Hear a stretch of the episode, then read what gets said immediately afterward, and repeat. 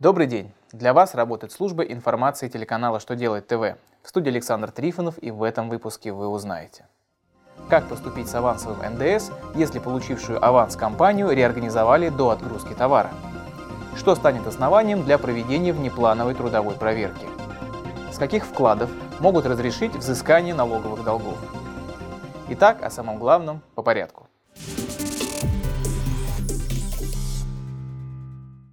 Если компанию реорганизовали и отгрузить товар должен ее правоприемник, авансовый НДС должна учесть образованная компания.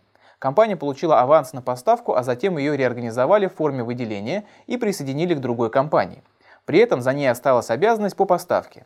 Минфин дал разъяснение по поводу учета аванса для этой компании. Ведомство сообщило, что компания-правоприемник должна учесть аванс в своей НДС-базе, а сумму налога, начисленную первоначальной компанией, можно будет принять к вычету после того, как правоприемнику перейдут обязательства по реализации товаров.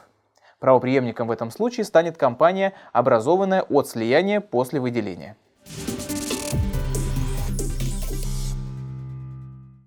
Госдума рассматривает проект, которым уточняются основания, на которых у работодателя могут устроить внеплановую трудовую проверку. Проект закона прошел первое чтение. Согласно ему, внеплановые проверки будут проводить, если в трудовую инспекцию сообщат, что работодатель не заключает трудовые договоры или вместо трудовых оформляет гражданско-правовые договоры. При этом не имеет значения, кто заявил о нарушениях.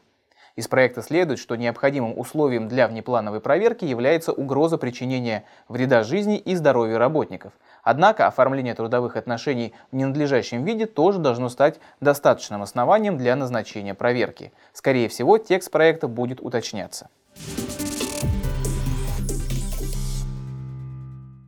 Госдума рассмотрит законопроект, разрешающий взыскание долгов по налогам не только с денежных вкладов, но и с вкладов в драгоценных металлах.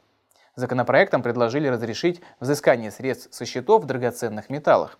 Правда, такое, согласно проекту, будет возможно только в том случае, если на рублевых и валютных счетах должника не хватает средств для погашения задолженности.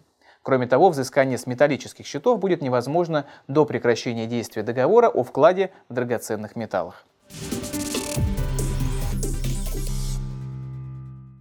На этом у меня вся информация. Я благодарю вас за внимание и до новых встреч.